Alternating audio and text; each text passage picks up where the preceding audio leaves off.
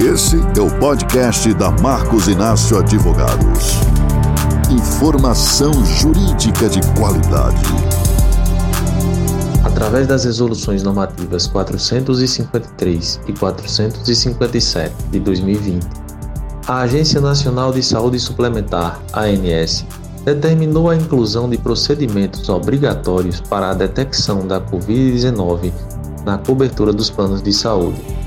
Devemos atentar para questionamentos muito pertinentes quanto aos procedimentos para a realização do teste através dos planos de saúde, como, por exemplo, o prazo de apresentação de sintomas para a realização do teste, a necessidade ou não de internação, a abrangência da cobertura do plano de saúde, sobre o teste de sorologia e o que fazer se o plano negar a realização do teste sem motivo.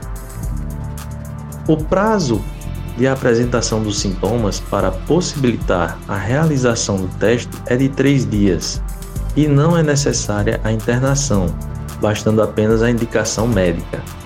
Todavia, em caso de paciente acometido com estado grave de urgência e emergência, o atendimento será imediato.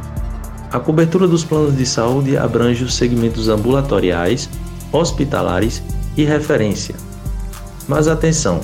O exame de sorologia, responsável pela identificação de anticorpos e imunização do paciente, não consta nos rolos dos testes obrigatórios da ANS.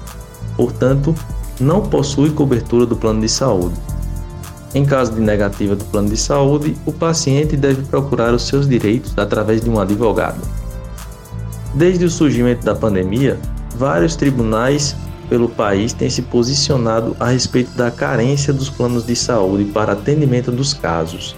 Mais recentemente, a 18ª Vara Civil de Recife concedeu medida liminar obrigando prestação do atendimento aos segurados mesmo durante o período de carência contratual com o plano de saúde, mas em alguns casos deve ser respeitado o período de 24 horas de carência previsto em lei, em especial os casos de suspeita de contágio e de resultados positivos do coronavírus. Confira mais detalhes no nosso site. Esse foi o podcast da Marcos Inácio Advogados. Siga nossas redes sociais e fique por dentro do mundo jurídico.